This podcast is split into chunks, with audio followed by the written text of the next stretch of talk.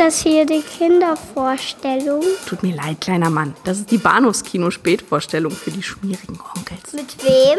Mit Patrick Lohmeier und Daniel Gramsch.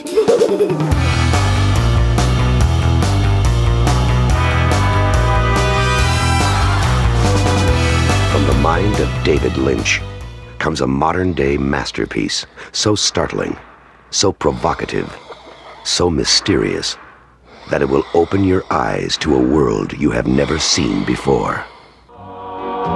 She wore blue velvet, but in my heart there'll always be precious and warm a memory through the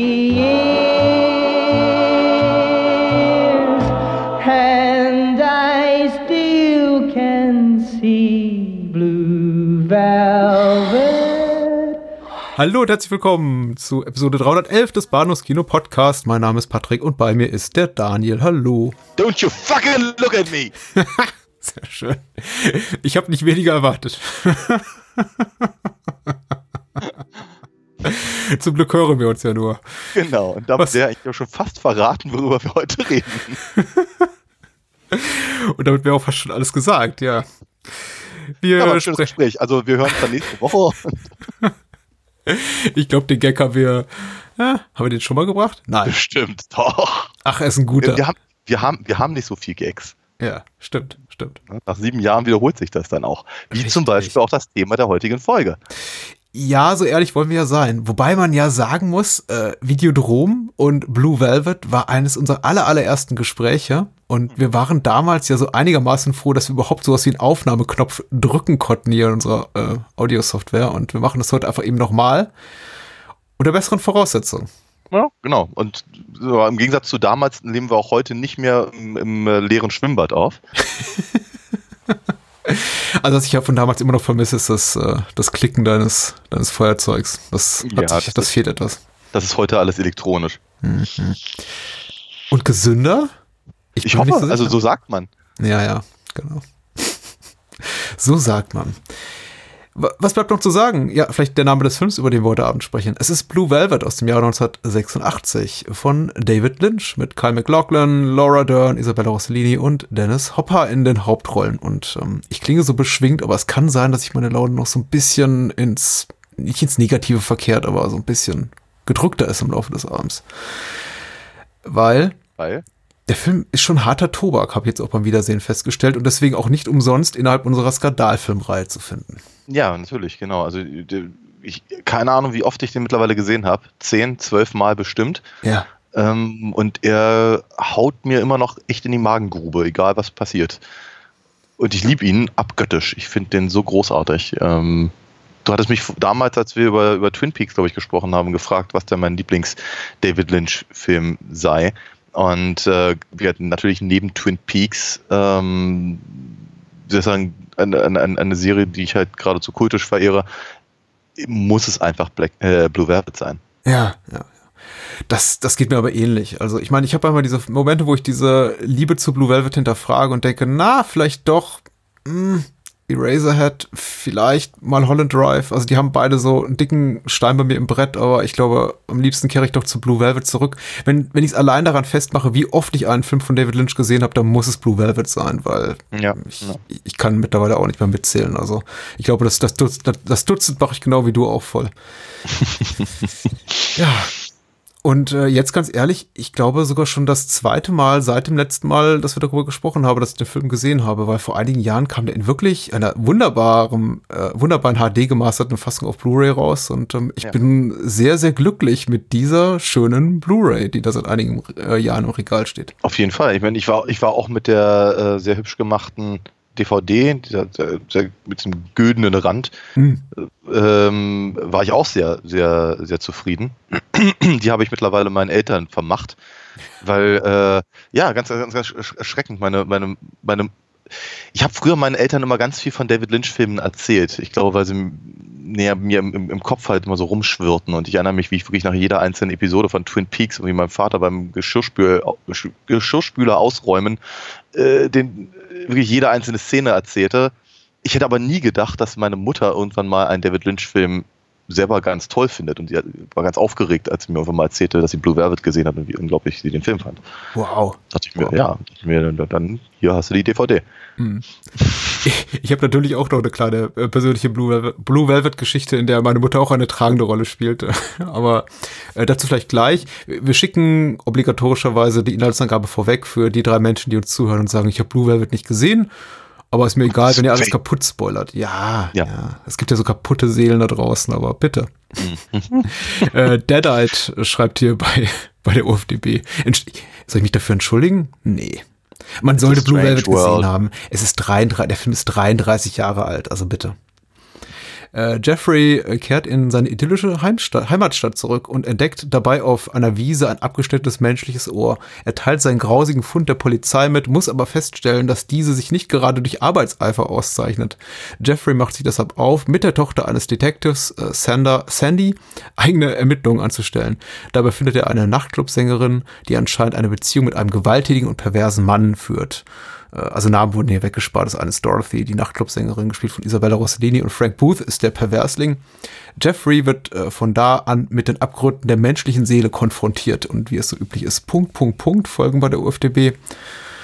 Und im Anschluss daran unser Filmgespräch. Wie lange lebst du mit Blue Velvet? Abgesehen von den zwölf Mal. Über welchen Zeitraum?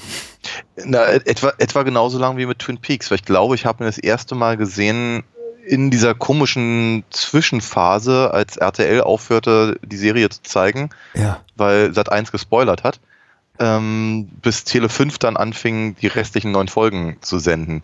Man muss, muss so was, was waren das, so vier, fünf Monate gewesen sein. Und in der Zwischenzeit habe ich irgendwie alles, alles nachgeholt, was irgendwie an David Lynch verfügbar war. Äh, das, ich glaube, das allererste, auf das ich mich gestürzt habe, war damals Blue Velvet. Nicht zuletzt wegen Kyle MacLachlan. Ähm, dann halt, weiß nicht, Wild at Heart und Eraserhead habe ich im Kino gesehen und äh, Elephant Man. Ich glaube, mehr gab es zu dem Zeitpunkt nicht. Eine Dune hatte ich Mhm. logischerweise. Äh, haben mir vermutlich auch nochmal angeguckt im, selben, selben Atemzug. Genau, also das, das, das heißt, es muss so rund was 91 oder sowas gewesen sein. Mhm. 91, 92, so in dem Sinne, ähm, dass ich halt das erste Mal Blue Velvet gesehen habe und äh, hat eben hat eben sofort den den Nerv bei mir getroffen, den ich getroffen haben wollte. Sehr ich glaub, weil ich, ich, es ist halt, ich, ich, ich vermute halt einfach mal, dass Blue Velvet, das ist was, es ist für, für mich so eine Art Proto-Twin Peaks, wenn man so möchte. Ganz viele von sehr, sehr ähnlichen Themen, also Themen, die David Lynch ja immer äh, umtreiben, aber ähm, durch, durch den Hauptdarsteller, jetzt natürlich quasi äh, retroaktiv durch Laura Dern, gleich nochmal mit, Mhm. ähm, ähm, durch diese, durch diese, durch diesen Mystery-Aspekt, Julie Cruz Musik ist, ist dabei, Angela Badalamenti, ähm, äh, wird eh- sehr ähnliche ähm, visuelle Markierungen und eben dieser, dieser, äh, dieses, äh, dieses, dieses, dieser dunkle, dieser dunkle Abgrund, der hinter der, der scheinbar heilen Welt lauert. Das Ja, ist halt schon sehr ähnlich und hat eben damals genau das meinen Nerv getroffen. Ja, ich glaube, das Wort prototypisch ist hier ganz wichtig. Also es ist ja nicht so, dass ähm, Lynch nicht zahlreiche seiner Obsessionen schon in vorherigen Filmen verarbeitet hat, als äh, insbesondere in Eraserhead, aber selbst in kommerziellen Filmen wie, wie jetzt Dune, die auch sehr idiosynkratisch geraten sind. Aber Blue Velvet scheint wirklich wie sowas zu sein, wie eine Blaupause für sein späteres Werk und äh, von dir vollkommen korrekt auch zusammengefasst. Also äh, nicht nur betreffend der äh, Beteiligten vor der Kamera, aber eben auch Badalamenti und äh, ist sein erster Film mit, äh, mit Joanna Ray, seiner, seiner Casting Director, die, mit der er dann auch bis zum Ende seiner Karriere, also weiterhin Filme machte. Ich sage Ende seiner Karriere, als sei die vorbei. Aber wer weiß, was da noch kommt. Also, ähm, Ja. ja. Also er, ich habe ich hab, ich hab so das Gefühl, dass er selber zumindest mit der letzten Twin Peaks Staffel ähm, nochmal versucht hat, irgendwie ähm, ja, alle Markierungen zu treffen und damit eigentlich auch sich die Möglichkeit zu geben, halt aufzuhören, nötigenfalls. Ja, er wird ja auch nicht jünger. Und wenn man wie, wie wir beide wachen Auges die Produktionsgeschichte von äh, Twin Peaks The Return oder Television, Television Event Special oder wie auch immer man das sieht, äh, verfolgt hat, weiß man eben auch, er lässt sich gerne Zeit. Und das sind eben einfach auch nochmal dann drei bis fünf Jahre Arbeit, die in sowas drin stecken. Also ich, ähm, Und ja, er wird ja eben auch nicht jünger. Ja. Wer weiß, was da noch kommt. Äh, ich habe Twin Peaks, äh, Entschuldigung, Blue Velvet erstmals gesehen, muss 93, 94 rum gewesen sein. Und äh, eben mit meiner Mutter bin mir auch ziemlich sicher, dass ich das mindestens schon einmal hier in diesem, im Rahmen des Squad Podcasts auch erzählt habe.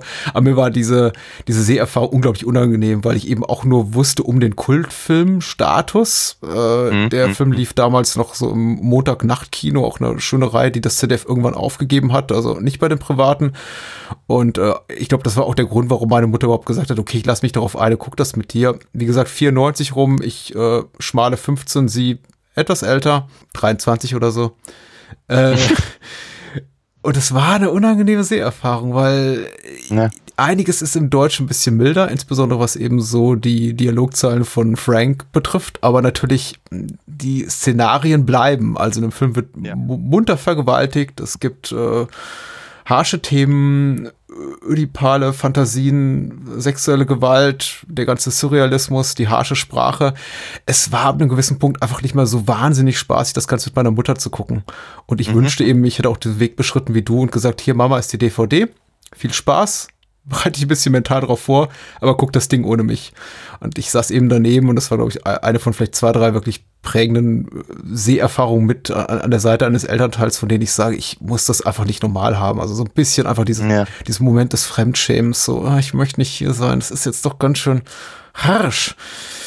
Arme Isabella Ja, Rossellini. äh, wir, st stimmt schon. Ich hatte, glaube ich, diese Erfahrung zumindest mit Blue Velvet nicht, aber ganz ehrlich, das, äh, das, das, das bleibt, glaube ich, in der Pubertät so oder so nicht, nicht äh, aus. Ich meine, ich erinnere mich daran, dass ich, dass ich das unangenehm fand, äh, mit, mit meinen Eltern zusammen die, ähm, den, den Chevy Chase Weihnachtsfilm zu gucken in der, bei der, bei dieser, bei dieser Pool-Szene und das, das, das, das äh, Mädel da lasziv irgendwie auf dem, auf dem, auf dem Sprungbrett steht. Also, wie gesagt, das, das, das geht auch so mit sowas. Ich mal kurz auf Toilette. Ja, ja. ja, hm. Ähm, ich keine Ahnung, wie das gewesen wäre, aber ich muss auch ganz ehrlich sagen, ich fand halt, also, also mit, mit 16, 17, die ich eben nun mal war, als ich, als ich den Film das erste Mal gesehen habe, ich glaube, ich war fasziniert von dieser, von dieser komischen Halbwelt. Äh, ich fand sie aber nie. Ich fand, ich, fand, ich fand sie nicht sexuell aufgeladen, wenn Ja. das in irgendeiner Form Sinn ergibt, sondern ganz im Gegenteil. Ich hatte eher, ich habe ich hab das, glaube ich, eher so im, im Psychologisierten wahrgenommen und ähm, da meine Familie relativ offen ist mit solchen Themen, hatte ich damit, glaube ich, weniger, hätte ich vermutlich weniger Stress gehabt damit. Ähm, und, und ganz ehrlich, so geht es mir auch heute noch. Also wenn ich hätte mir jetzt, du hast, äh, du hast ja gerade diese wundervolle Blu-ray da beschrieben, die habe ich mir auch komplett angeguckt. Äh, äh, mit, mit allen Specials, die da so drauf sind. Und natürlich ist auch dieser kleine Ausschnitt zumindest äh, äh, von hier Siskel und Ebert, äh, die, sich, die sich darüber ähm, äh, unterhalten. Und, und Roger Ebert ähm, hat eben genau das auch gesagt, was du ebenfalls gerade gesagt hast, nämlich arme Isabella Rossellini. Und ich dachte mir, ja, das kann ich total verstehen. Ich kann verstehen, wie man so darauf reagiert und wie das, vielleicht ist es auch, also vielleicht ist, vielleicht ist Ebert der bessere Mensch, weil er so darauf reagiert. Ja. Aber ich würde von einem Kritiker doch erwarten, dass äh, ähm, klar wird, was dahinter steckt oder, oder wie, ähm, also w- w- welchen, welchen, welchem Zweck eben tatsächlich die, die, diese Szenen dienen und wie nochmal welcher, wel, welcher psychologische Aspekt von David Lynch da ähm, thematisiert wird. Absolut, absolut. Und ähm, ich hoffe jetzt auch, unsere Hörer stellen nicht dieselbe Erwartungshaltung an mich, den ich den Film im, der ich den Film damals mit 15 gesehen habe, wie an einen erwachsenen, geschulten Kritiker wie Roger Ebert, der irgendwie seit 20 Jahren vor der Fernsehkamera sitzt und seit 30 Jahren für Zeitungen schreibt. Also Ja. äh, ein paar Jahre später hätte ich, glaube ich, auch die notwendige Reife besessen, um meiner Mutter gegenüber zu sitzen und zu sagen, Mama, du darfst gerne rausgehen, aber der Film ist großartig. Und ähm, ich habe mich tatsächlich natürlich auch, ich habe dieses diesen Ebert-Moment, äh, da können wir gleich drauf zu sprechen kommen, weil das ist ja auch einer der Gründe, warum wir den überhaupt hier als Skandalfilm titulieren. Also diese ganzen, diesen ganzen Ebert-Rant über die über den Missbrauch von Isabella Rossellini für einen Film, der ungefähr nicht nicht kunstvoll oder nicht kunstfertig genug ist, um diese diese Art von darstellerischer Leistung verdient zu haben. Das ist, äh, das kann ich so überhaupt nicht nachvollziehen, ehrlich gesagt. Also ich habe das jetzt auch in unterschiedlichen Formen angesehen, erstmal als Clip auf der Blu-ray. Ich habe mir das originale Review durchgelesen. Ich habe dann auch noch mal quasi so ein retrospektives Review äh, angesehen, was Ebert 15 Jahre ungefähr after the fact geschrieben hat. Aber er bleibt bei seinem grundsätzlichen Standpunkt. Und egal wie er argumentiert, es bleibt mir schleierhaft, wie er das, ähm, also was er da sieht. Ich kann es rein intellektuell verstehen, indem er zum Beispiel sagt, ja, das ist ein, ein zu stark satirisches Werk und der Regisseur zu sehr entrückt von seinen Figuren und äh, der Film hat keine, nicht die Persönlichkeit und nicht die Nähe und nicht die Kunstfertigkeit, um es irgendwie verdient zu haben, dass Isabella Rossellini sich so hergibt hier vor der, vor der Kamera. Aber ja, nein, Fragezeichen. Also ich, ich kann das einfach nicht sehen, weil ich kenne kaum einen, ob man ihn jetzt gut findet oder nicht, persönlicheren Film als diesen. Hm. Vor allem im Ja. Kontext von Lynchs Gesamtschaffen, wenn man eben weiß, was ihn umtreibt. Dieser Film ist hyper persönlich. Ja, auf jeden Fall. Äh, und ähm, ich meine, vielleicht ist das, also die, dieses 15 Jahre später Ding, ich hatte irgendwann das, ich habe es mir auch irgendwann mal durchgelesen, ein paar Jahre her allerdings. Ähm, das, das verstehe ich auch wirklich gar nicht mehr. Äh, zu der Zeit damals vielleicht noch ein bisschen mehr, weil natürlich, sagen wir mal, Isabella Rossellini selber auch eben nicht sehr verbal war. Äh, Zu dem Zeitpunkt. Damals war sie halt vor allem naja, ein Gesicht. Ja, genau, als Model und Ja, und, und, äh, Gesicht, ja. und ich kann, ich kann ganz ehrlich, diese, das, das, das sich echauffieren darüber, kann ich total nachvollziehen. Ich erinnere mich daran, dass ich das mehrmals gemacht habe, auch bei uns im Podcast. Ähm, weil, weil ich eben bestimmte, bestimmte Herangehensweisen für zu zynisch halte oder, oder äh, ähm, ähm, auch, auch ein echtes Problem habe mit, was ich, Gewalt der Gewalt des Willen quasi. Ähm, und und äh, also ich kann, ich kann, ich kenne, ich kenne Iberts Standpunkt. Ich kann den halt hier bloß überhaupt nicht verstehen. Ähm, mittlerweile weiß man eben tatsächlich äh, äh, viel um die ähm, die Politik von Isabella Rossellini und und äh, was was sie äh, welches Engagement sie eben ähm, ähm, an den Tag legt, gerade eben auf äh, auf, auf der Ebene der, der, der weiblichen Sexualität. Ähm, das Green Porn Ding zum Beispiel ist, ist Ja. brillant. Ähm, und ja, das war das, das, das war Ebert natürlich damals nicht möglich zu wissen, vorauszuahnen. Ähm, und von daher steht, steht ihm eigentlich, sagen wir mal, diese, äh, ähm, die- die- die- die- diese Wut, eigentlich steht sie ihm gut. Ja, deswegen sage ich, vielleicht ist er Ja. der bessere Mensch. Aber wie gesagt, aber, aber, aber die, aber, aber da gleichzeitig die Brillanz des Films so runterzuziehen, das, das kann ich ihm ehrlicherweise nicht verzeihen, weil das ist absurd. Es ist wirklich absurd, äh, äh, ähm, Lynch das an der Stelle ähm, vorzuwerfen, Ja. dass der Film keine, dass der Film nicht, nicht, äh, wer sagt er, ke- ke- keine, keinen Wert hätte, keine, keine Importance, sagt er, glaube ich. Ja, ja. Ähm, und, und all das. Und denke mir, ernsthaft? Ich meine, haben wir gerade den gleichen Film gesehen? Das ist, ist nicht dein Ernst. Ja, ja, und irgendwie das kann ich noch nachvollziehen, dass er sagt, okay, das ist einfach nicht mein Film, an den komme ich nicht ran, der ist mir ist zu klar, entrückt, das ist- also, ist einfach rein intellektuell nachvollziehen. Ich finde, ich finde die Haltung eben nicht nachvollziehbar und da ist mir eben dann eben auch, da kann ich dann eben auch nicht E- Ebert den guten Menschen, den mutmaßlich guten Menschen sehen. Ich halte ihn nicht für einen schlechten Menschen, das vorweggeschickt. Ich, ich komme mit seiner Haltung gegenüber vielen Filmen und äh, bestimmten Genres auch nicht klar. Er war immer so ein bisschen stand immer viel, vielen Genrefilmen, gerade Science Fiction, Horror und so immer sehr ablehnend gegenüber, sehr kritisch gegenüber. Also Ebert wird nie mein Lieblingskritiker, aber ich halte ihn nicht für einen grundsätzlich schlechten Menschen. Aber in diesem Fall sehe ich wirklich seine Art der Äußerung fast schon als despektierlich und äh, ja, bevormundend ist vielleicht das bessere Wort, weil ich das Gefühl habe, er macht diese Äußerung in Angesicht der Tatsache, dass sie eben Isabella Rossellini zum Zeitpunkt an 1986 keine in seinen Augen, wie das gesagt ist, eine Mutmaßung, in seinen Augen keine echte Schauspielerin ist und irgendwie in diese in diese Performance quasi so reingemogelt wurde.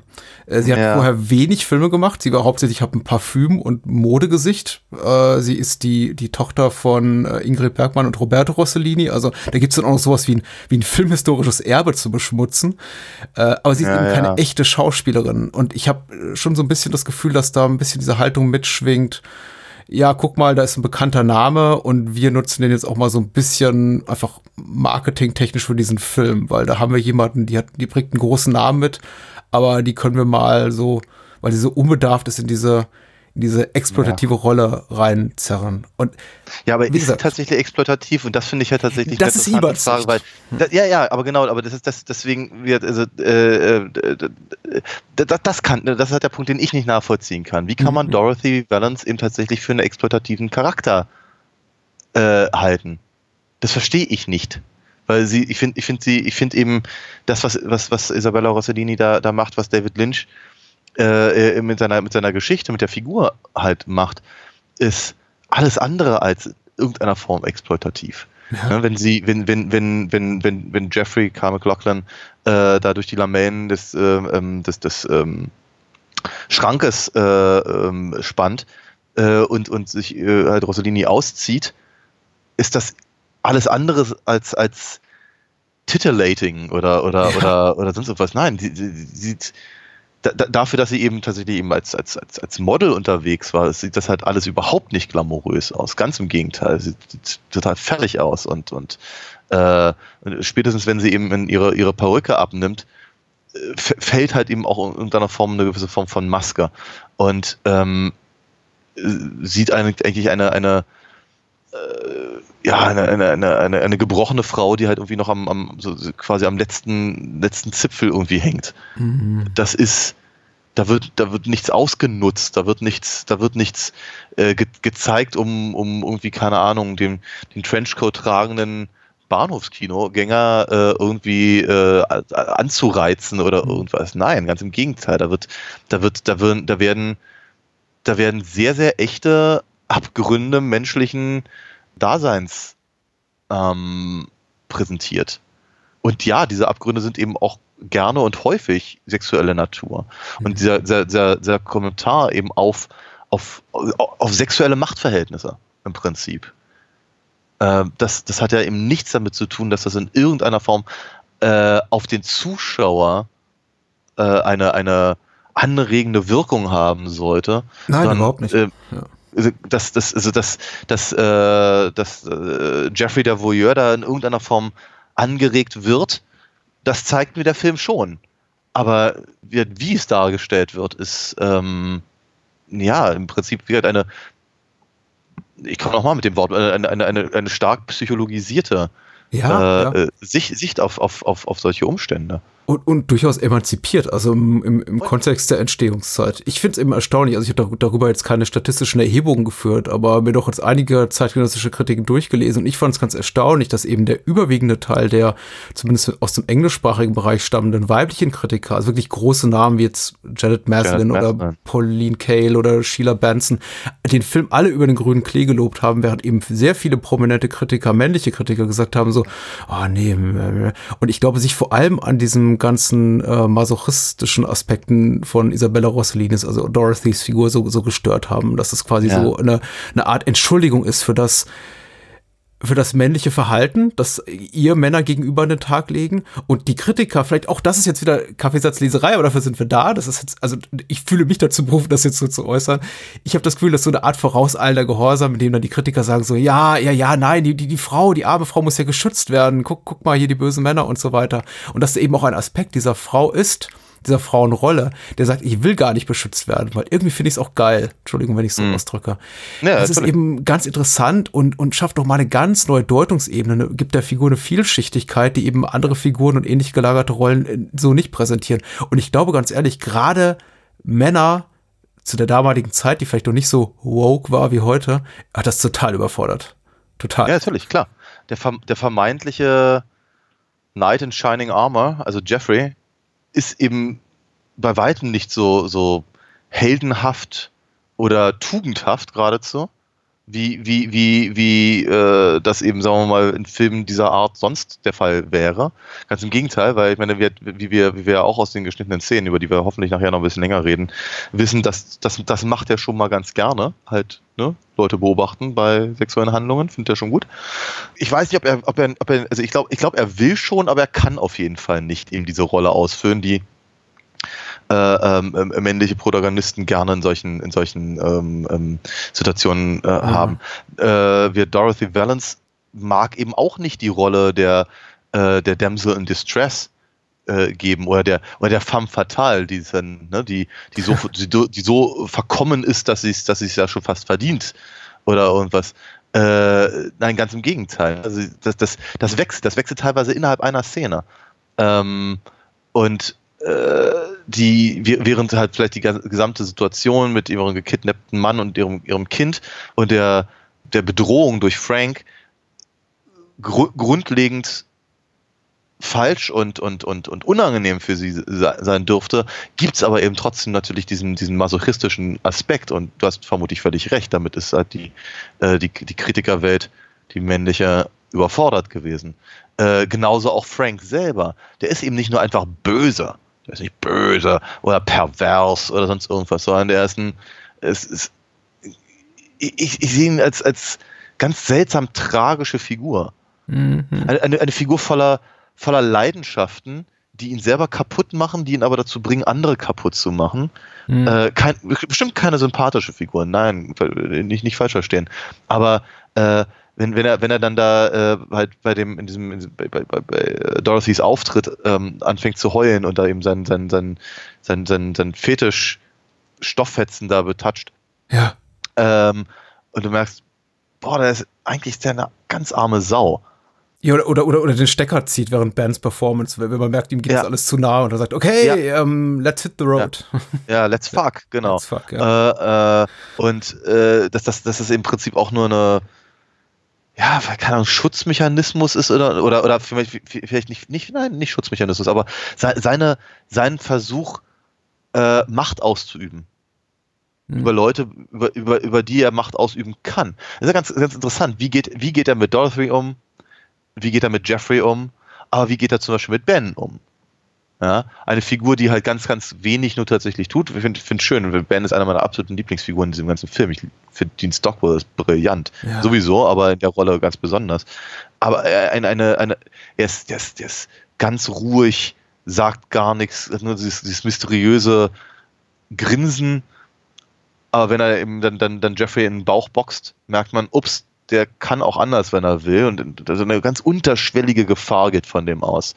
Und mhm. Frank scheint das eben auch zu merken. Und er ben, äh, benimmt sich gegen, ihm gegenüber äh, deutlich höflicher, freundlicher, ein bisschen distanzierter und vielleicht auch ein bisschen unterwürfiger, als eben zum Beispiel zu sein, gegenüber seinen Kumpels Raymond, also Brad Dourif, den er dann rumkommandiert, oder Jack Nance, Paul, ja. der da, der, wie, aus welchen Gründen irgendwie rumhängt, ganz andere Verhältnisse. Und das finde ich schon, ist schon spannend. Ich glaube, der Film lotet sehr, sehr viel halt genau diese Machtverhältnisse aus und wie, auf welche Art und Weise sie sich äh, ähm, halt auch auswirken. Also auch, was ich Machtverhältnisse äh, in, in der Beziehung zwischen ähm, Jeffrey und Sandy zum ja. Beispiel. Ja, ja. Und es ist, ja, das, das, das ist dem Film halt wichtig. Und das, ja, nochmal, dass eBay sowas nicht sieht, finde ich echt ab, so. Ja, interessant. Ne? Also ich finde das auch, dass diese, diese, die, diese Vielschichtigkeit, die die Figuren haben und, und wenn sie Figuren nicht selber in sich haben, weil Figuren wie jetzt Paul, Raymond, Ben bleiben natürlich, was ihre Charakterseite betrifft, eher blass. Also wir erfahren wenig bis nichts über sie.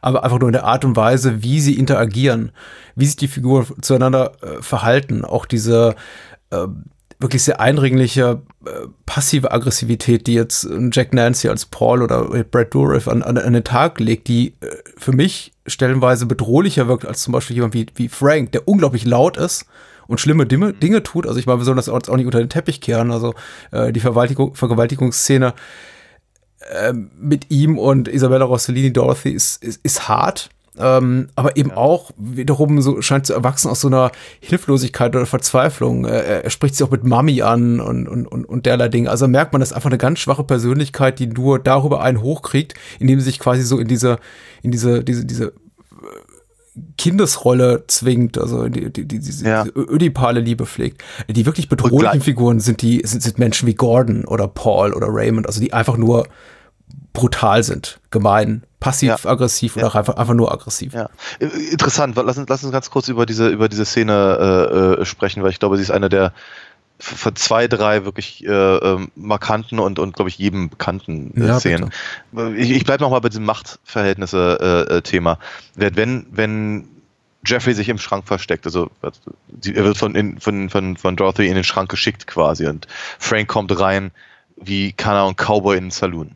Ja, breitbeinig mit seiner Lederjacke, äh, guckt erstmal in alle Ecken und verlangt dann seinen Bourbon und, und, und äh, markiert den, den, den, den, den starken Mann, den harten Kerl und, und äh, hat, äh, bellt Befehle und, und, und Obszönitäten, während halt Dorothy halt sehr unterwürfig ist.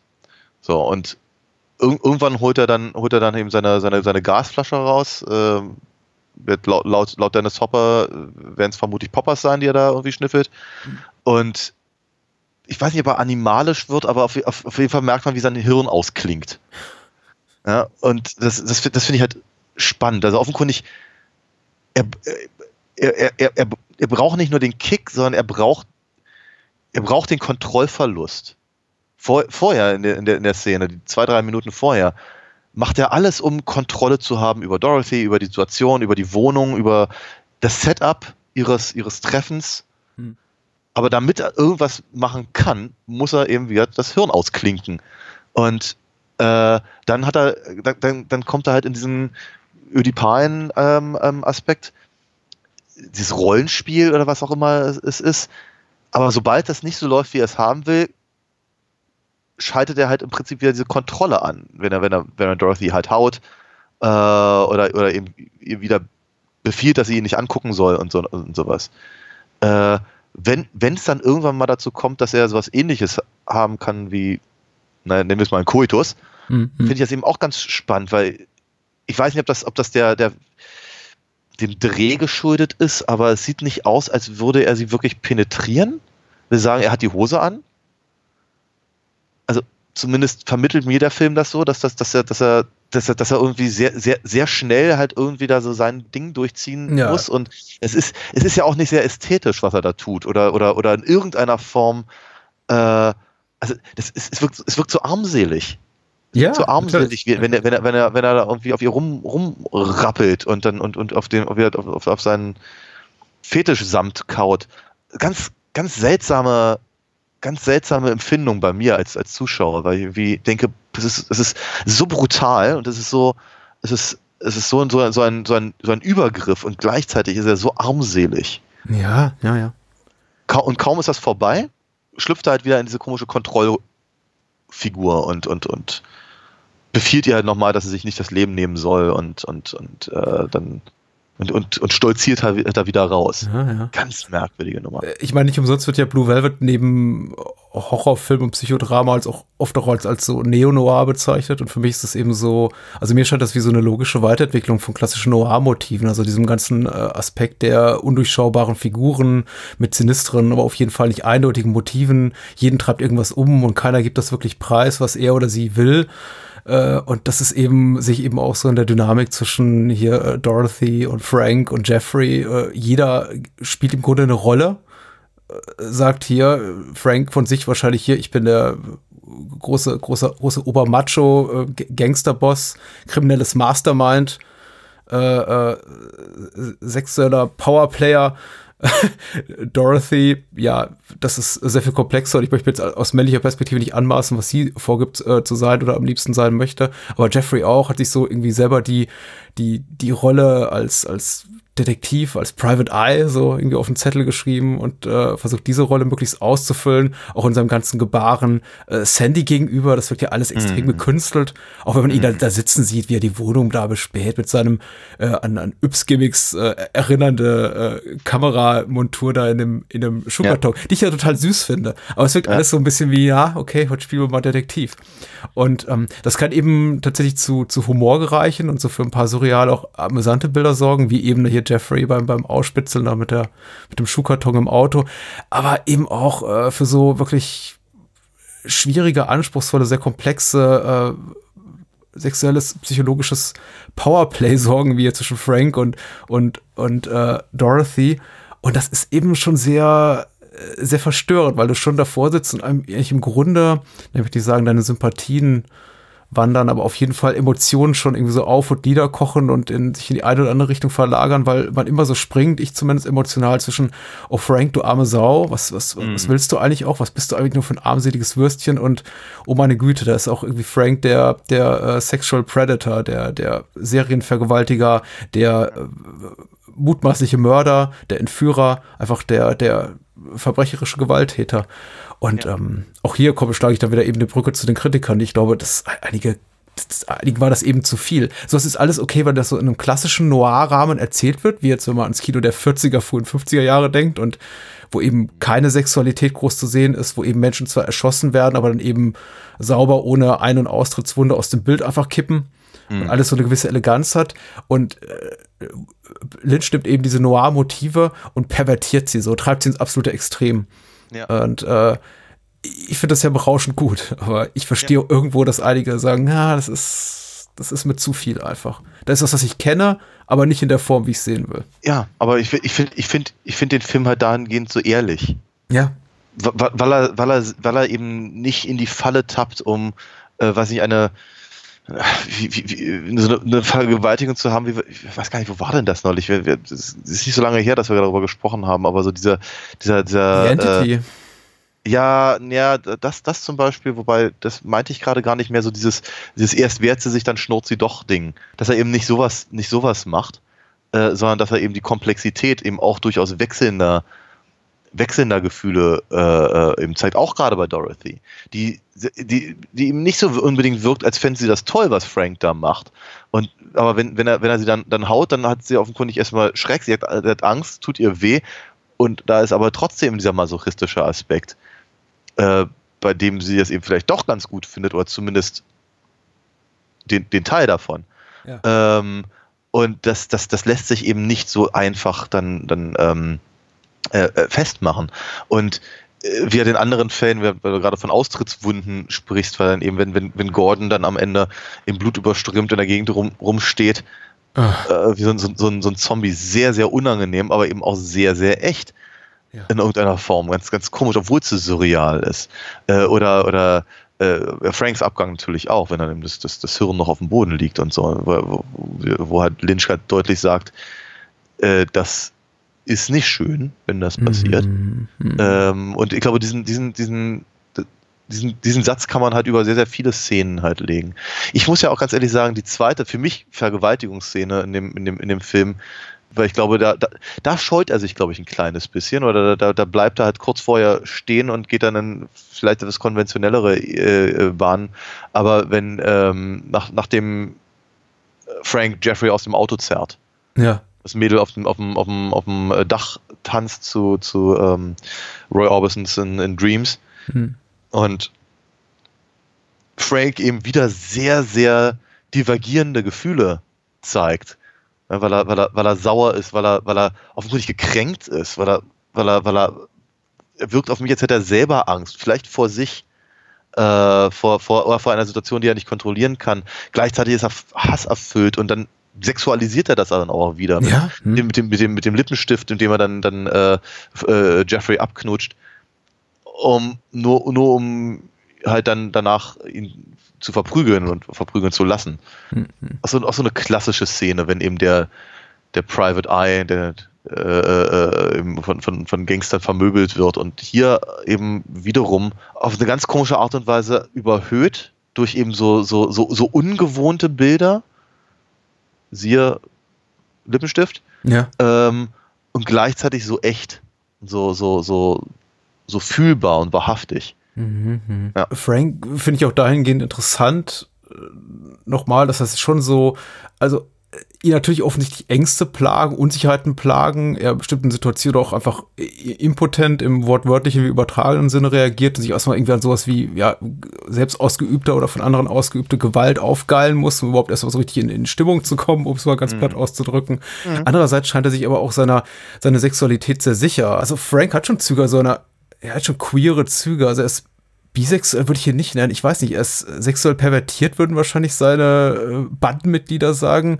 Ich bin mir nicht Die so sicher, aber er ist. Probleme haben, oder? Ja, die damit au auffallen wenig Probleme haben. Und da offenbart sich eben auch die große Selbstsicherheit, die äh, Frank Booth hat. Also in Bezug auf diesen Aspekt seiner Sexualität, den er eben offen auslebt. Er gestattet eben, dass Ben ihn erotisiert, also quasi ihn fast zur, zur Klimax bringt, da mit seinem äh, dargebotenen In Dreams und äh, das dann eben von Frank unterbrochen wird, weil er vielleicht doch so dieser Moment der Scham einkehrt und er denkt, okay, jetzt zieh ich den Stecker und schrei let's fuck und wir gehen alle wieder auf, äh, raus auf die Straße und fahren mit den Autos davon und äh, er, er küsst eben Jeffrey ab, vor allen seinen Gangmitgliedern interessant und für mich auch nicht ganz klar deutbar, warum er eben auf, einiger, auf einer Seite diese Unsicherheit hat in Bezug auf seine eigene Sexualität, also irgendwie nur einen hochkriegt, um es ganz platt auszudrücken, wenn er Menschen demütigt und sich selber in diese, diese Kindesrolle bringt und andererseits dann Ja. eben sagt, nee, hier komm, scheiß drauf, ich mach, was ich will. Ich glaube, also me- meine persönliche Theorie ist, dass es bei ihm gar nicht mal so sehr um Sexualität geht, sondern eben wirklich um echte Emotionen. Ja.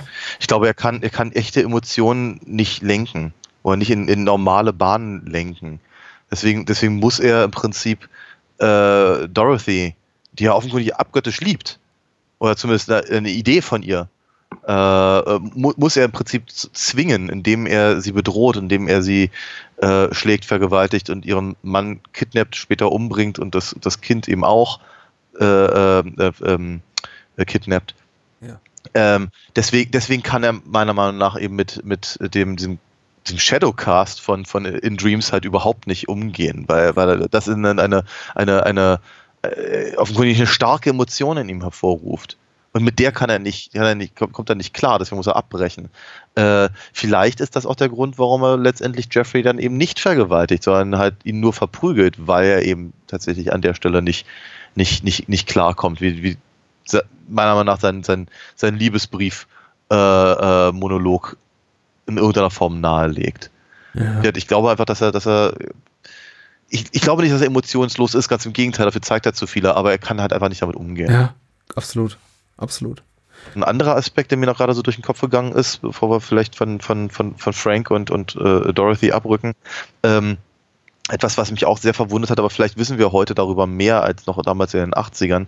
Ich komme ich komm halt noch immer, immer nicht so richtig über den, diesen Kritiker-Aspekt drüber hinweg, ähm, ist eben diese, äh, dieses, dieses Unverständnis des, ähm, der selbst zugefügten oder zumindest ersehnten Gewalt von Dorothy an sich selbst. Ja, ja. Auch etwas, was ja in den, in den, äh, in den Deleted Scenes, die ja irgendwie nach 20 Jahren wiedergefunden wurden, ähm, ja auch nochmal klar wird, dass er eben versucht, sich tatsächlich vom, vom, äh, vom Dach zu schmeißen und so. Mhm. Ähm, Finde ich auch, auch ganz, ganz seltsam, dass eben, dass eben äh, Kritiker damit, also dass, dass das halt so nicht verstanden haben, warum eben Isabella Rossellini es quasi angetan wird, sich halt so gedemütigt halt zu zeigen.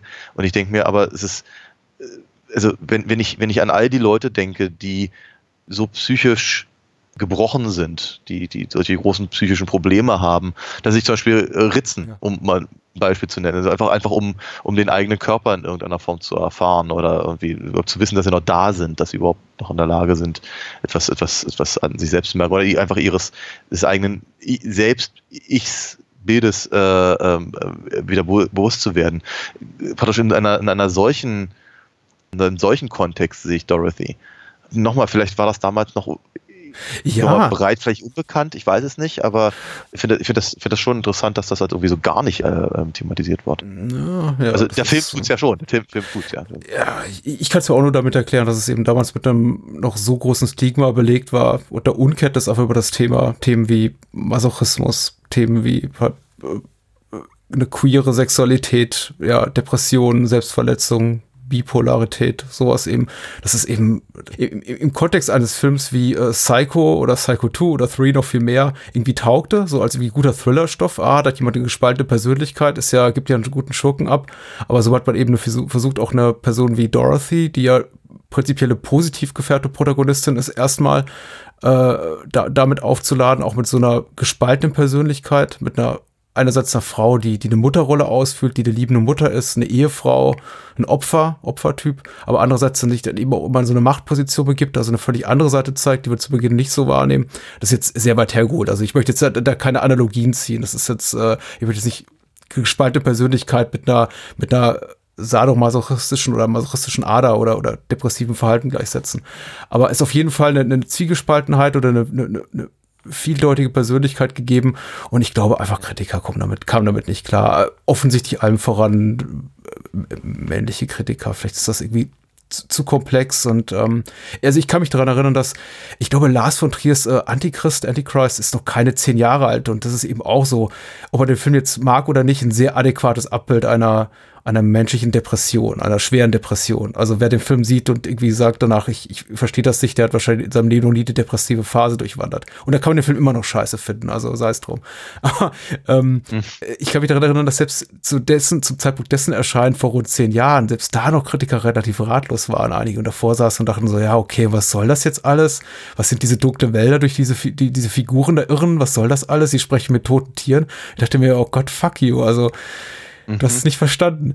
Und ich glaube, 86 war das noch ein viel größeres Thema oder eben kein Thema. Da saßen wahrscheinlich wirklich viele Menschen, auch schlaue Menschen da, wie die Ochsen vorm Berg und dachten, okay, ja. Ja, das, das, das, das scheint sich ja eben auch zu, äh, zu äußern in dieser, äh, also eben, eben nicht dem Erkennen des, der Vielschichtigkeit, dass eben, was ich eben Dorothy gegenüber Frank eben äh, unterwürfig sein kann, zumindest in ihrem Zimmer aber zum Beispiel auf der Bühne, wenn sie halt Blue Velvet haucht und Frank da im, im, im Publikum heult, ist sie in der Machtposition. Äh, und gegenüber, gegenüber Jeffrey ja auch. Mhm. Bis, zu dem Zeitpunkt, bis zum Moment, wo sie sich dann eben auch vielleicht fallen lassen möchte oder ihn auch tatsächlich ganz dringend braucht. Ähm, und ich glaube, das ist eher so als Inkongruenz oder sowas ausgelegt worden, während das eben einfach nur sehr sehr vielschichtig ist und eben ähm, situativ. Ja, ja, ja. Die Gewaltdarstellung, jetzt war viel über, über, über sexuelle oder sexualisierte Gewalt gesprochen, Vergewaltigung, sexuelle Obsessionen, ödipale Fantasien, äh, die Gewaltdarstellung an sich, also äh, Dennis Hoppers explodierender Kopf, Gordon, der Mann im gelben Jackett, der mit, mit offenem Kopf oder Loch im Kopf da steht und, und, und rausblutet. Wirkt da für dich irgendwas kontrovers? Ich, also mich persönlich berührt es nicht im Sinne von so, oh, sowas habe ich noch nicht anderswo auch schon mal gesehen und äh, ich, ich bin jetzt maßlos schockiert. Aber ich war ehrlich gesagt schon überrascht über die Intensität des Gezeigten, weil es eben so, so irreal wirkt und dabei dann eben doch, ich glaube, das ist vorhin aber auch schon mit anderen Worten ganz gut beschrieben, doch irgendwie so, so realistisch oder nicht äh, realistisch, ja, glaubwürdig. Also es ist tatsächlich so, so eine Art von Gewalt, vor der du stehst und denkst, okay, ich sehe da was, was ganz furchtbar ist, aber ich weiß damit nichts anzufangen. Und genauso reagiert Jeffrey ja auch. Er sieht einen quasi toten Mann, einen auf einmal gehirntoten Mann mitten im Raum stehen. Mhm. Und die Frage stellt sich auch von mir seitens des Zuschauers, wie, wie reagierst du darauf? Also ich fand sie tatsächlich sehr, äh, sehr packend und ähm, mhm. auch mhm. Äh, durchaus, also ging, ging, mir sehr nah. Ja, auf jeden Fall. Und tut, tut, es immer noch, immer wieder, wenn ich das sehe. Ich glaube, als ich das erste Mal gesehen habe, war ich völlig, völlig äh, geschockt und habe es ja. nicht überhaupt nicht einordnen können. Weil es ihm auch so aus dem blauen Dunst kommt, ne? weil wir halt eigentlich, weil wir nur in so einer, in so einer naja, fast imaginierten Halbrückblende überhaupt erfahren, was da passiert ist, warum, warum, äh, äh, also dass, dass Detective Williams offenkundig ja dieses, dieses Industriegebäude da stürmt und das, ähm, was ich, äh, und Frank sich vom, vom, vom, vom Acker macht in dieser eleganter Mann, äh, Maskerade und so. Mhm. Also, man, weiß, man, weiß, halt nicht so genau, was ist da eigentlich passiert, aber es ist eben, es ist halt irgendwie, keine Ahnung, ein, ein, ein Teil des Films, der eben Jeffrey nicht direkt betrifft. Und dann wird er aber auf einmal mit, mit, mit, den, mit den Auswirkungen im Prinzip konfrontiert. Für mich ist das halt so ein ganz, ganz, ganz, so ein typischer Lynch-Moment, der, bei dem, bei, dem, bei dem ich nicht genau weiß, ob mein Magen gerade sich zusammenzieht oder es mir kalt den Rücken runterläuft. Ähnliche und natürlich überhaupt nicht ähm, gewaltaffine Momente sind aber zum Beispiel, weiß ich, der, der, der, der, der, der dicke Mann mit dem kleinen Hund, der da irgendwie Gassi geht, während, während äh, Jeffrey äh, die Straße runterläuft. Ja. Also einfach so, also der, der steht da einfach nur, der ja, macht ja. nichts, der sieht einfach nur aus, wie er aussieht und hat halt einen sehr, sehr kleinen Hund. Aber er ist, da, dadurch, dass der einfach. Der zeigt keinerlei Regung. Steht, nein, der steht, der, der steht da eben einfach nur.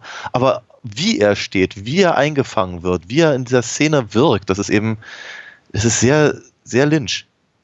Und äh, so eine, so, so eine Sachen hat er ja öfter, öfter mal. Und so wirkte halt äh, Gordon, der Mann im gelben Jackett, wenn, wenn er da blutend steht.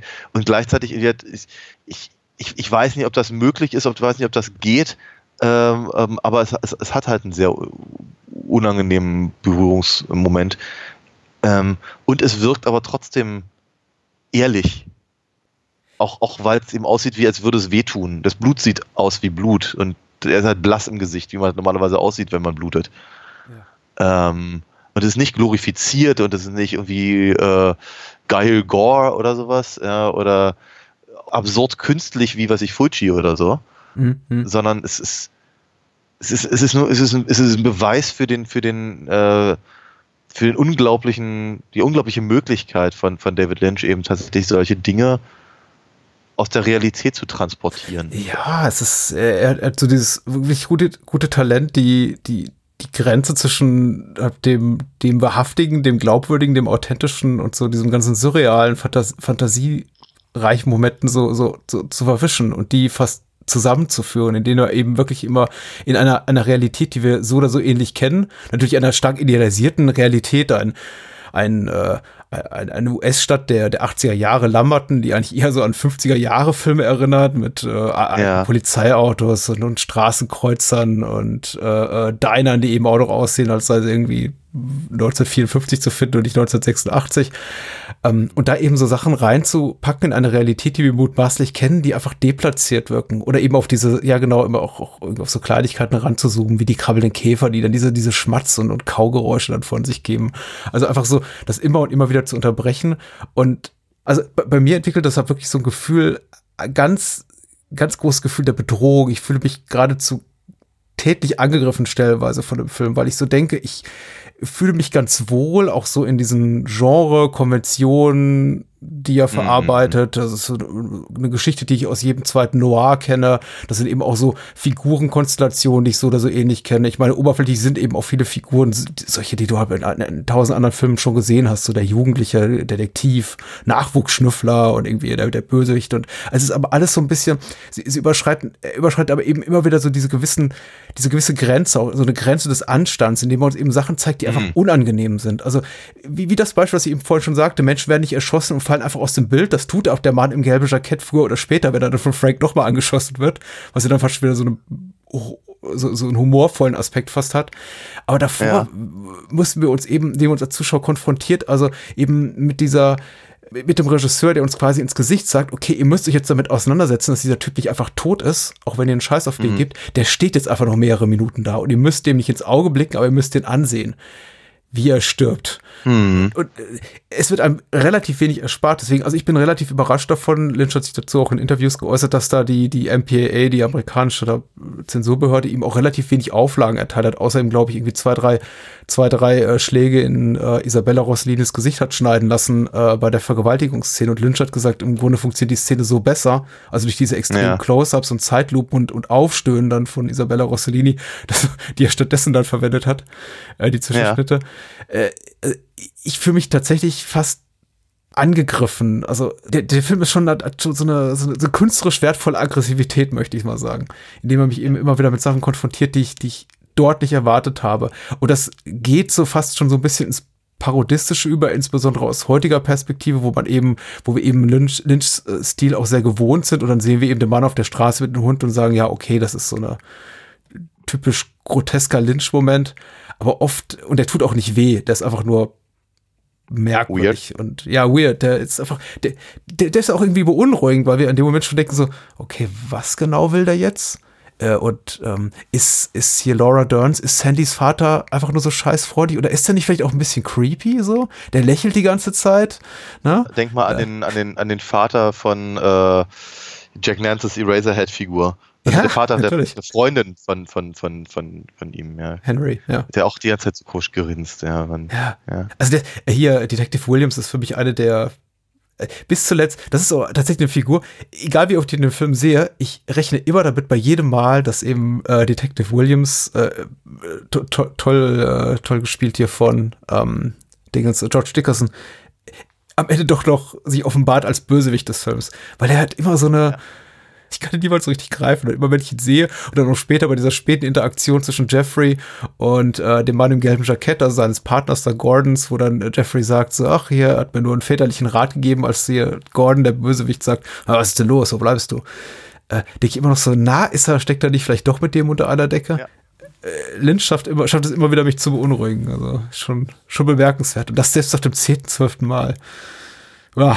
Ja, es ist, äh, es ist, es ist, ähm, es ist spannend, aber ich meine, der, das Parodistische, ich, ich, ich, sehe, ich sehe ganz wenig Parodistisches im eigentlichen Sinne, ich sehe ganz viel mhm. Entlarvendes. Ja. Ähm, ich meine, ja, natürlich, äh, Lynch, Lynch hat ja auch einen, einen, einen, sagen wir mal, eher exquisiten Humor ich meine, wir, wir hatten es ja vorhin schon mal, dieser, dieser, dieser, dieser Prototyp ähm, ähm, der ähm, Obsessionen äh, von, von, von Lynch, also praktisch das, die, die heile Welt auf der einen Seite, ja. diese Dark Underbelly-Geschichte auf der anderen Seite, äh, was passiert, wenn die sich treffen, äh, Verlust der Unschuld, ne, diese ganzen Fragen, die halt immer wieder umtreiben. Ähm, und hier bei Blue Velvet fängt es ja eben auch gleich schon so an, mit diesem bittersüßen fast schon kitschig klebrigen Song, mhm. den ich persönlich ja sehr mag von Bobby Winton, ähm, aber äh, der eben auch, auch, auch dringend auf eine, auf eine andere Zeit verweist, auf eine, die vielleicht vermeintlich einfacher war oder zumindest uns so vermittelt wird in so einem nostalgischen Leave it to Beaver Sinne. Ja. Ähm, und dann eben dann eben diese, diese, diese White Picket Fences und diese, diese die, die Blumen mit diesen absurden knalligen Farben, die Feuerwache mit natürlich einem kleinen, einem kleinen Dalmatiner nachher ja, drauf sitzt. Ja, natürlich. Der, der, der, der, der, der, der, der, Feuerwehrmann, der irgendwie komisch winkt und, und so. Also diese, diese, diese heile Welt ist so, die ist so heil, dass vermutlich sogar Walt Disney das Kotzen käme. Also es war, das ist, das ist einfach, das ist so unecht. So unecht, dass es eben einfach nicht mehr ernst zu nehmen ist ich sehe es aber eben tatsächlich nicht unbedingt als, als, ähm, als parodistisch, sondern als vielleicht auch ein bisschen sehnsüchtig, vielleicht auch durch den Song, der ja eben auch äh, so, so, so einen Sehnsuchtsmoment darstellt, auch für Frank im Film. Aber eben so ist die Welt halt nun mal nicht. Ne? Und ähm, wenn aber das war das, was durch Frank und Dorothy und wie sie alle heißen, praktisch über Jeffrey reinschwappt, was ihn halt ja auch sehr fasziniert, was ihn sehr interessiert. Ähm, ist halt, ist er dreckiger, ist, ist realer als, als diese, diese heile Welt, in der er da, da zurückkehrt. Wir, die, die geschnittenen Szenen zeigen uns ja sehr deutlich, dass er da gar nicht zurückkehren will, eigentlich. Aber bitte. Ja. Ähm, und wenn, er, wenn wir dann am Ende praktisch da, da wieder zurückgehen und der, der Böse ist besiegt und, und, und das äh, Kind ist wieder bei seiner Mutter und alles ist schön und David Lynch zeigt uns diese ausgestopfte, äh, an Fäden hängende äh, äh, das Rotkehlchen. Hm. Brillant. Das ist brillant, ja. weil das sieht so fake aus wie nur was. Ja, natürlich. Und auch das verweist natürlich genau wieder auf diesen, und dann, dann, dann, dann, dann wiederholt sich im Prinzip ja der Vorspann. Ähm, und äh, es, es, es, es, es zeigt eben einfach sehr deutlich, wie wenig es diese, diese heile Welt, diese vermeintlich heile Welt überhaupt gibt. Und wie leicht eben, sagen wir mal, die dunkle Seite da, da reinkommen kann, einfach weil sie deutlich realer ist. Also in der Hinsicht äh, finde ich auch Blue Velvet ist eine, ist eine tolle Demontage eines bestimmten Genres. Also weniger eine Demontage eines äh, äh, Film Noir oder eines Thrillers, weil er hat eben all, all die klassischen Thriller-Konventionen mit eben unkonventionellen Figuren, aber es ist so eine eine Demontage eigentlich des, des Familienfilms, des Heimatfilms, wie man, glaube ich, hierzulande sagen würde. Oder eben dieses, dieses, ja, äh, it to Beaver Idylls, was du gerade umschrieben hast. Das ist eben, indem er alle Sachen äh, plötzlich negativ oder mit so einem dunklen Subtext auflädt, die wir vorher einfach unreflektiert genossen haben, als, ach, weißt du doch, wie gut es früher war, wie schön das doch damals war. Und die Lieder und ach hier Bobby Winton und uh, Blue Velvet und In Dreams und nee, das ist eben alles äh, er macht sich kaputt, möchte ich mal sagen, weil er, das, das ist eben auch das Interessante, er respektiert einerseits auch die Kunst und diese Bilder und dieses äh, äh Edward Hopper USA, also diese, diese, einfach diese,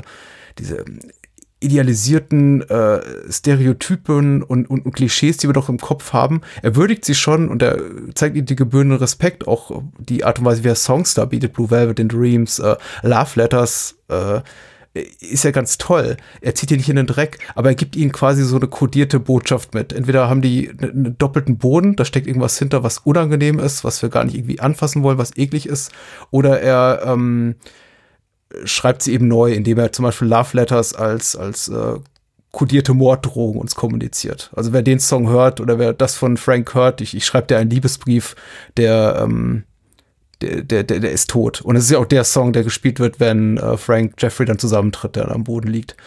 Äh, das ist, ich finde das, finde das unglaublich spannend und, und perfide, aber auf eine wirklich gute Art und Weise perfide, nicht niederträchtig perfide, also auf eine Art, äh, also eine Perfidität, die wirklich nur ein sehr kluger Geist und auch ein sehr, glaube ich, sehr humorvoller Geist auf eine gewisse Art und Weise äh, uns, uns so zeigen kann. Und ich glaube, deswegen ist ähm, David Lynch auch so viel geliebt und gerade Blue Velvet auch so viel geliebt, weil das auch, äh, wir reden über viele Filme, die wir auch ganz toll finden und oft kommen wir an den Punkt, wo wir sagen, ja, das wurde ja schon da gemacht und das hat ja auch der Filmemacher schon mal gemacht und das ist ja eindeutig von XY inspiriert. Und Blue Velvet ist so ein Film, der scheint mir durch und durch originär und originell in dem, was er macht. Das hat so zum damaligen Zeitpunkt niemand gemacht, möchte ich behaupten, in dieser Konsequenz. Hm. Und das macht ihn so ja, ja. toll. Das ist jetzt übrigens auch so ein Love Letter, den ich gerade für, für Blue Velvet schreibe. Ich, äh, ich mag den Film sehr, sehr gerne. Ja. Äh, Norman Rockwell meinte ich übrigens ja, vorhin nicht, Edward. Ähm. Lass uns, lass uns noch ein bisschen über die Deleted Scenes sprechen. Die sind ja zahlreich und nach, äh, wie sagtest du, nach 20 Jahren wieder aufgetaucht. Zum Glück. Ja, irgendwie, ich, ich, weiß, ich weiß ehrlicherweise nicht so genau, was da tatsächlich die, ähm, äh, die, die Geschichte äh, äh, dahinter ist ähm, und, und wer die wieder aufgeholt hat, äh, auf, rausgeholt hat. Ja, ja. Aber ähm, ich freue mich auf jeden Fall, dass sie da sind. Ich, ich, ich, bin mir nicht, ich bin mir nicht sicher, ob ich sie wirklich gebraucht hätte. Also in dem, in dem, im, im Film hätte ich es einfach nicht gebraucht. Nein, auf keinen Fall, auf keinen Fall ich finde es ich find's halt echt interessant, halt so eine, also ganz ehrlich, eine Stunde mehr, mehr Lynch ist immer gut. So, finde ich super, dass diese Deleted Scenes da sind. Ähm, ich finde halt echt interessant, dass eben gerade der, äh, der, die, die Figur von Jeffrey halt einfach noch ein bisschen mehr, äh, mehr Hintergrund bekommt, also was ich so seine, seine Interaktion mit den, mit seinen Freunden und seiner Freundin vor allem halt auf dem College, äh, in School, wie er immer sagt, mhm. äh, ähm, bedeutet. Und äh, eben einfach auch, wie jetzt das, also das offenkundige Problem eben mit seiner, mit seiner Mutter, die halt will, dass er zurückkommt und auch da bleibt. Äh, und so, das finde ich, finde ich eben auch interessant, weil es ähm, eben wiederum um Macht geht. Ja. ja der, der, der Junge hat offenkundig das kleine Kuhkaff Lamberton äh, verlassen, um irgendwo, weiß ich, auf eine bessere Schule zu gehen, auf eine andere Schule zu gehen, auf eine spezielle Schule oder aufs, mhm die Uni oder so. Ja, das ist ein College, ja. Ja, im Prinzip ja. So, auf jeden Fall. Und, und dann, dann, und dann muss er, äh, dann muss er wieder zurück. Und sofort verfällt halt die Mutter in, in ähm, ich weiß nicht, ein alte Muster vielleicht, mhm. ne? Mhm. Wenn, wenn sie ihm sagt, okay, du, du, du musst jetzt dieses und jenes tun, du musst hier bleiben und wenn du dann deinen Vater siehst, dann musst du das und das und äh, im Übrigen musst du auch laufen, weil das Auto brauche ich. äh, wes, wes, weswegen er dann ja auch das Ohr findet, was interessant ist. Ja.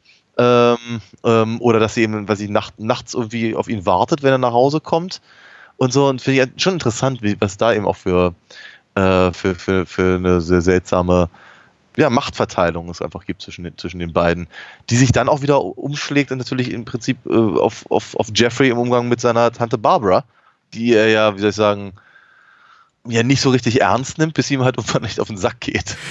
Äh, ich finde interessant, dass wir den äh, Deleted Scenes, die ja knapp eine Stunde laufen auf der Blu-ray, so viel Einblick kriegen in sein Familienleben. Ich finde es auch jetzt der Spannung nicht unbedingt zuträglich.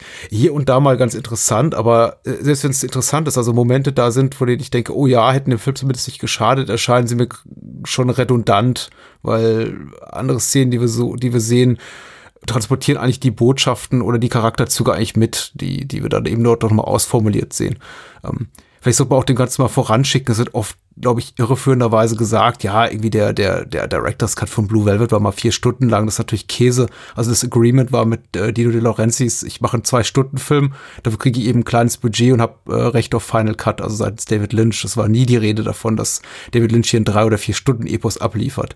Also das war schon alles so okay und ich glaube, Lynch hat auch nicht das Herz gebrochen, diese Sachen rausschneiden zu müssen. Und ja, wie gesagt, mir fehlen die auch nicht. Ich finde ehrlich gesagt auch gut, dass sie äh, nicht da sind, weil gerade das, was du gerade beschrieben hast mit äh, hier äh, Jeffrey am College, das gibt ihm auch so ein bisschen, das ist eben so, das ist nicht förderlich für seinen äh, Loner-Status, den er so ein bisschen im Film inne hat, also im finalen, in der finalen Schnittfassung und die ich finde der Figur auch sehr gut steht, dass er eben sozial auch so eingebunden ist am, am College und eben auch dort eine, eine Freundin zurücklässt, die nicht besonders interessiert an ihm ist. Das ist, ähm, das macht ihn fast zu, zu konventionell, also irgendwie Poster, Posterboy College Student, wie wir ihn in, in, in 100 anderen Filmen schon gesehen haben. Und mir gefällt er eigentlich so als mm. Loner besser, auch ohne diese ganze Schwergewichtigkeit dahinter. So von wegen, du musst dann, wir erfahren ja zum Beispiel, dass er sein Studium aufgeben muss. Nicht nur einfach nach Hause kommen muss, äh, in, in, von wegen, ja, dein Vater ist jetzt krank, komm uns so mal eine Woche besuchen. Nee, dein Vater ist krank, wir, haben, wir sind nicht gut krankenversichert, wir konnten uns dein College nicht mehr leisten, du musst dein Studium aufgeben und jetzt wieder im Laden arbeiten. Das, das, das, ja. das, erfahren wir auch im Film. Also konnte es zumindest decken, weil wir sehen ihn plötzlich dort im, im, im Laden arbeiten und er sagt, er erzählt ja auch Sandy, also Laura Dern, eigentlich studiere ich am College, können wir uns zusammenreimen. Aber das nochmal so ausformuliert zu sehen, deshalb eben, ja, das bringt redundant. Das, redundant, ja, und bringt auch eben so Subplots rein, wie auch ja, dem mit seiner Ex-Freundin dort oder zukünftigen Ex-Freundin am, am College, mit denen er da mehrere Telefonate hat, die brauchen wir einfach nicht. Also, auch will ich nicht mehr über Mike wissen. Äh, Sandys Freund, das ist so. Ja. Wobei ich die Dinner-Szene mit äh, Jeffrey, ihm, Sandy und den Eltern von äh, Sandy durchaus amüsant finde. Wo eben äh, Jeffrey sagt, oh, ich nehme ja. gerne noch ein Bier. Und Mike sagt, nein, ja. für mich nur Wasser. mhm. Mhm. Ich finde es ganz, ich finde ich finde ich finde interessant, aber ich finde es halt nicht interessant aus Jeffreys Perspektive, sondern aus Sandys. Ja, natürlich. Weil ich finde, ich finde tatsächlich dadurch kriegt halt Sandy noch, noch einen interessanten, interessanten Touch, den, den definitiv nicht braucht im Film. Ähm, aber ich freue mich, dass Laura Dern einfach noch ein bisschen mehr zu tun hat und nicht einfach nur äh, so als, als, als äh, Foil im Prinzip für, für, für, für Kyle McLaughlin äh, da, da steht. Ja weil natürlich, sag mal, ihre Liebesgeschichte äh, ist eben ist eben auch so kitschig und so und so und so äh, äh, traditionell, wie sie halt einfach unnachvollziehbar und langweilig ist. Ja, sie sagt einmal, äh, hier weißt du, es, es, wird nichts passieren, ich liebe Mike. Und in dem Moment möchte ich als Zuschauer da sitzen und sagen, du lügst doch. ja, genau. Und wenn, wenn wir das halt dann, dann sehen und wie, wie, wie, wie krampfhaft das ist, oh, Girk, ich finde das so unangenehm, wenn die da am Tisch sitzen. Ich meine, es ist, ich, du hast ja völlig recht, Karma Glackman reagiert halt relativ cool, wenn er dann eben sagt, irgendwie, ach ja, ein Bier und auch, auch ein, ein, Eis ist doch nett und ach, ich nehme auch noch einen Kaffee und so. Äh, und, und, und, und, und Mike irgendwie nur von, von seinen Vitaminen redet und so. Aber es ist, ähm, ich kenne halt solche Situationen zu gut. wenn man da dann irgendwie sitzt und denkt sich irgendwie, ja, aus irgendwelchen merkwürdigen gesellschaftlichen Konventionen heraus müssen wir jetzt hier alle zusammensitzen, aber eigentlich haben wir uns nichts zu sagen. Hm. Warum machen wir das? Es ist unangenehm. Äh, aber es ist halt irgendwie, es ist, es ist, äh, es ist schon spannend zu sehen, wie, wie sehr Jeffrey eben da drüber steht und verhältnismäßig natürlich ist. Ich würde äh, ab und an sieht man ja, an welchen Stellen des Films diese Szenen hätten äh, kommen sollen. Mhm. Ähm, ich frage mich halt, ob, ob so wie es ja auch im Film ist, dass, dass Jeffrey halt praktisch durch seine Erlebnisse mit Dorothy und mit Frank unabhängiger wird, vielleicht auch stärker, vielleicht auch weniger eben diesem, diesem Klischee ähm, äh, angenähert. Und wie sehr halt hier, darauf wollte er eigentlich hinaus, wie, wie, wie sehr Sandy halt versucht, aber eben, sagen wir mal, diesem, diesem Highschool-Girl-Image zu, zu entsprechen mit ihrem Quarterback-Freund und so. Äh, wie, wie, wie wenig das funktioniert und wie sehr die beiden aber auch wissen, dass es nicht funktioniert. Und das finde ich, das hat schon was. Wie hat nochmal, ich habe ich hab ich habe die 50 Minuten wirklich genossen. Mhm. Ich brauche es ja nur nicht im Film. Ich brauche keine Langfassung oder irgendwas. Also Stichwort genossen, man könnte auch durchaus den Menschen, die jetzt vielleicht die, die Blu-ray im Regal stehen haben und sagen, ja, die Elite ziehen interessieren mich prinzipiell nicht. Und ich bin ehrlich gesagt auch in 99 von 100 Fällen dieser, dieser Meinung.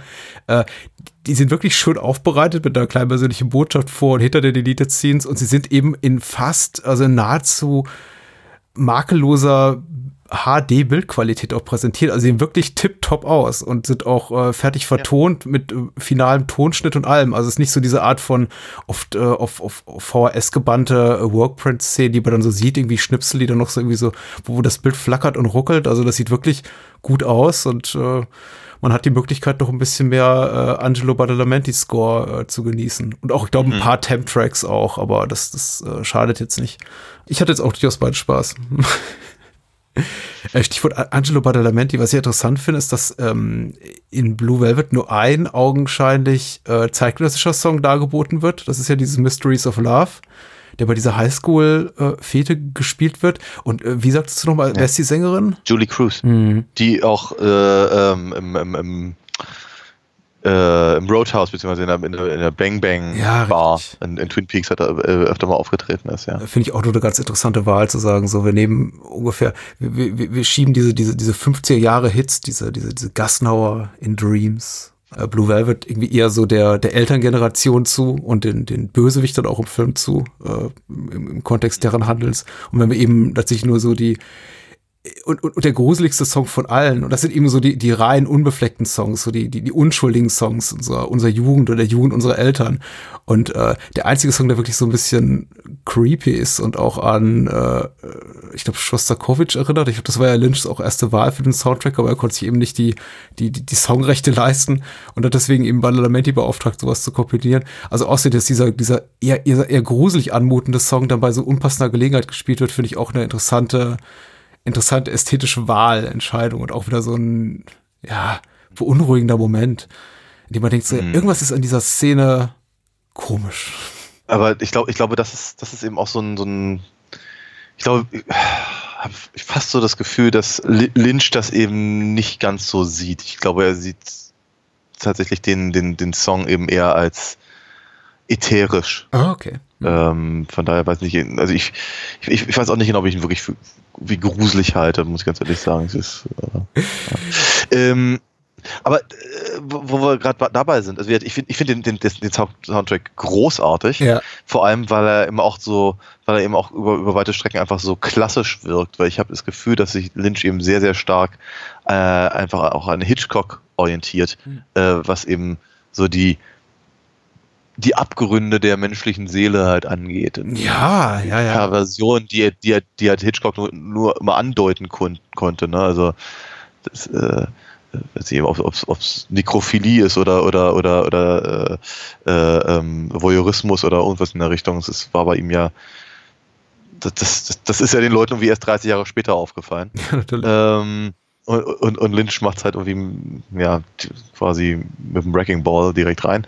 Und da passt halt einfach der Score wahnsinnig wahnsinnig. Ja, ich mag, ich mag diesen, ich, ich, ich mag einfach diesen Auftakt gleich, wenn man, wenn man eben diesen, diesen blauen Samtstoff leicht, leicht im Wind wehend sieht und dazu dann eben dieser, dieses, äh, Tro Tro Trommelwirbel und dann fängt halt dieser, gleich die, diese die, die Musik eines, boah. Ja, der, uh. der, der, Film fordert einen gleich vor Beginn, das ist mir jetzt auch wieder, wieder aufgefallen. Ja. Dass, äh, viele denken eben, wenn sie an Blue Velvet denken, an die, an die Eröffnungssequenz mit den, mit den äh, roten Rosen vor dem weißen äh, Lattenzaun, aber tatsächlich zeigt uns ja erstmal diesen samtenen Vorhang und äh, dazu läuft eben diese, diese rein orchestrale Version von Mysteries of Love. Und das ist schon, ja, gleich der erste Moment, in dem wir, glaube ich, gefordert sind, der Film in so einer um, Hab-Acht-Stellung bringt, äh, auf, auf akustischer Ebene. Ich finde es auch, also rein musikalisch ganz toll gelöst und unglaublich vielfältig. Daran hatte ich eben auch, auch äh, große Freude und manchmal äh, evoziert er eben auch so, so den kleinen Bernard Herman, fällt mir immer extrem auf, wenn er zum Beispiel ja. auf, ähm,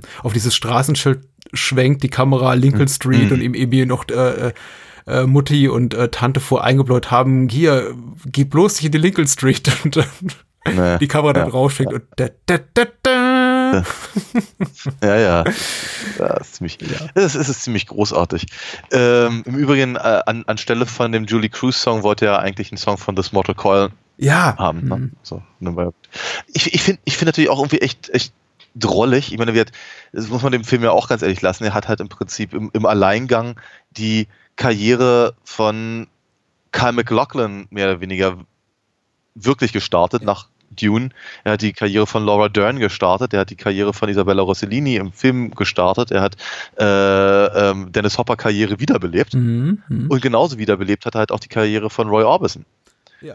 Der ja, der ja ursprünglich überhaupt nicht happy darüber war, dass in Dreams äh, genommen wurde für, für, für diese Szenen halt in diesem Film. Das fand er, fand er äh, unpassend und, und unangenehm, fand das halt ganz schrecklich und hat sich sehr, sehr, sehr, sehr geärgert darüber und äh, konnte wohl aber nicht viel, viel dagegen tun. Und auf einmal haben die Leute angefangen, wie blöde seine Musik zu kaufen wieder. Ja. Woraufhin er dann eben auch ein Musikvideo äh, gemacht hat für einen neu eingesungenen In Dreams mit Szenen aus Blue Velvet drin. Also hat sich da offenkundig überzeugen lassen äh, was dann eben auch dazu führte, dass er dann eben mit, mit, mit seinen alten Kumpels, was ich, George Harrison und Jeff Lynne und Bob Dylan, äh, äh, Tom Petty dann eben irgendwann die Traveling Wilburys ge, äh, gegründet hat. Das war ja auch nicht lange danach, glaube ich, drei Jahre später oder so. Ja, ja. Also auf jeden Fall ha hatte, hatte er dann im Prinzip kurz vor seinem Ende dann ja nochmal ein, ein echtes Karrierehoch. Nicht zuletzt deswegen, weil die Leute wieder Interesse hatten durch die Verwendung von In Dreams in Blue Velvet. Ja, darüber hat der, der, der, Künstler, auch David Lynch, irgendwie als Filmschaffender ja wenig Kontrolle. Ich finde es immer interessant, welche popkulturellen Ausgeburten irgendwie, also oder, oder Früchte äh, Filme tragen. Diese, diese äh, Blue Velvet-Sache ist sicher eine davon, aber auch diese zeitgenössische Besessenheit jetzt mit Pabst Blue Ribbon, was leider immer in so einem ironisch gebrochenen Kontext gebraucht wird, äh, bevorzugt von Hipstern, die das Zeug plötzlich tricken, diese scheiß Plörrer, weil sie denken so, haha, hier, guck mal, äh, tolles Filmzitat. Ich, ich habe es tatsächlich schon in dem einen oder anderen Späti hier gesehen. Also Echt, ja? Ich habe ich hab, ich hab mir das neulich mal aus, dem, aus einem, so, einem, so einem amerikanischen Süßwaren- und anderen Kramsladen mhm. gekauft. Jetzt sagst du, ja, ich fand's lecker, ja? Nee, ich fand's nicht wirklich, nee, ja, pff, ich fand's langweilig. Ja. Es, es, es ließ sich trinken, aber es ist halt ehrlicherweise wie amerikanisches Bier und wie Eric Idle immer sagt, uh, like making love in a canoe. Ja. Fucking close to water. Also von daher, das ist, ähm, ja, also dann lieber ein Heineken. Ich glaube, der größte Lacher für mich ist auch so ein äh, Bierzitat im Film. Also der Moment, wo ich auch jedes Mal grinsen muss, ist, äh, wenn, äh, wenn, wenn Sandy und Jeffrey zum ersten Mal da in der Bar zusammen sind und so bemühten Smalltalk noch machen und Sandy eben erzählt, dass ihr Vater Budweiser trinkt und äh, Jeffrey dann nur so etwas verstohlen sagt, ah, the king of beers. ich nicht. Dieses absolute Null-Thema fürs erste Date. Aber hey, na, so ist das eben oft. Hm. Sind wir happy oder sind wir happy oder nicht? Ich, ich, ich, über, ich überlege die ganze Zeit noch, ob wir noch was anderes. Ich glaube, wir hatten, wir hatten schon ein paar wirklich gehaltvolle Themen. Hm. Ich habe viel Anekdotisches, äh, aber das ist eben auch so ein bisschen. Ich habe tatsächlich jetzt auch nochmal äh, Room to Dream äh, durchgelesen, also Blue Velvet Chapter in der David Lynch quasi Autobiografie. Äh, die hat zusammengeschrieben, ja. glaube ich, mit Susan McKenna heißt, glaube ich, die Co-Autorin. Und äh, da ist eben relativ viel zur Produktionsgeschichte des Films zu finden, aber wenig Eigengedanken von Lynch, was so ein bisschen schade ist an dem Buch, aber das habe ich auch bereits schon mal erzählt. Das Interessante, was ich da gefunden habe, ist, dass er, er während des Drehs äh, David Lynch Sneaker getragen hat. Und das ist eine Anekdote, die Fred Caruso, der Produzent des Films, erzählt, dass er eben äh, David Lynch diese schwarzen Sneaker trägt, die eben mal weiße Sneaker waren. Und David Lynch hat sie sich mit äh, schwarzem Glanzlack angespult, weil er die Schuhe eben so am liebsten hat. Ich dachte, okay, das passt aber auch irgendwie. Das ist genau das, was David Lynch machen würde. Ich mag die Schuhe, aber ich mag die Farbe nicht. Ich spule sie einfach schwarz an. Ja. Ja, ja, ja, ja. Nee, ehrlicherweise, mir fällt, mir fällt glaube ich, jetzt gerade nicht viel mehr ein, außer eben wirklich nochmal noch mal sagen zu müssen, wie unglaublich brillant ich diesen Film finde, wie, äh, wie viele verschiedene Ebenen ich immer wieder entdecke, wenn ich ihn, wenn ich ihn gucke. Ich weiß, dass es vermutlich jetzt wieder ein paar Jahre äh, braucht, bis ich ihn wieder mal raushole und, und, und, und mir ansehe.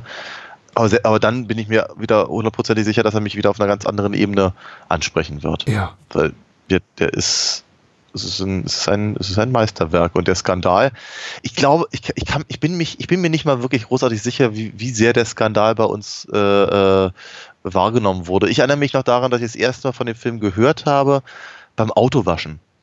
Interessanterweise. Ich habe ich hab das, das, Auto meines Vaters gewaschen für, was ich kann, 5 Mark oder irgendwas in der Richtung, was man so damals gemacht hat. Und das Autoradio lief.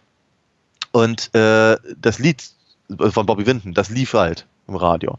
Und der Moderator sprach dann danach, dass, äh, dass, dass, äh, dass, dass jetzt eben der, der Film halt in die Kinos kommt, dessen, dessen Titel sich halt auf dieses Lied bezieht. Und ich glaube, er philosophierte halt darüber, äh, dass es halt so viele Filme und, und, und Bücher gibt, die dann eben den, den, den Titel von Liedern äh, haben. Ja. Weiß ich, Pretty Woman oder sowas in der Richtung. Und äh, hat aber äh, tatsächlich zu dem, zu dem Film selber nichts zu sagen. Außer dass Isabella Rossellini mitspielte, die ja damals irgendwie, weiß ich, für Gucci oder sonst irgendwas äh, Werbung gemacht hat. Das, aber das war, das, glaube ich, das allererste Mal, dass ich was von diesem Film mitbekommen habe. Und später dann eben äh, war es dann eher so, so, so ein, so ein, so ein, so ein, so ein, so ein also hierzulande, glaube ich, immer so, so ein Huch-Moment. Ja, Huch, da ist ja. ein, ein, ein, ein hochbezahltes Modell und das zieht sich da aus.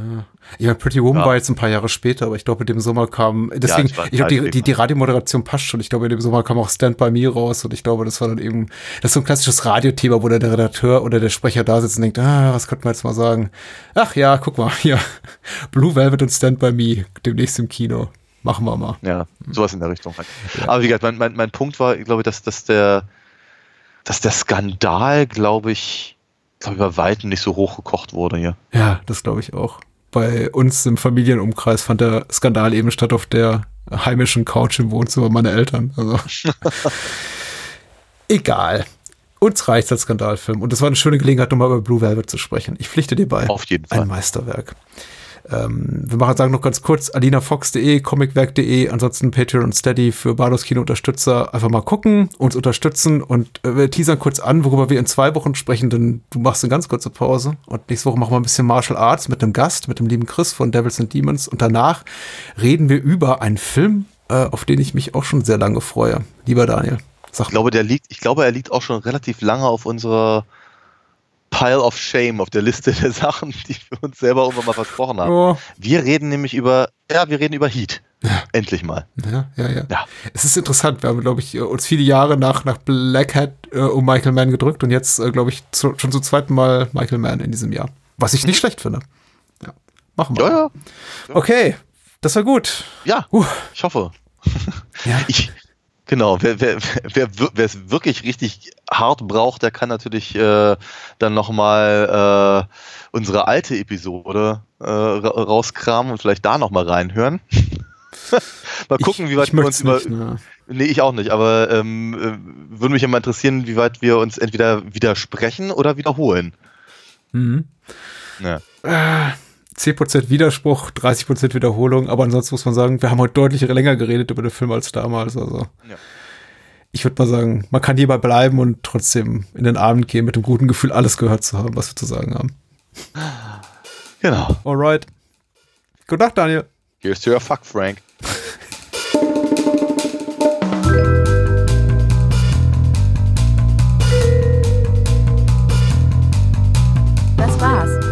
Mehr Bahnhofskino und die Bahnhofskino Extended Edition gibt es bei iTunes, Spotify und überall, wo es gute Podcasts gibt.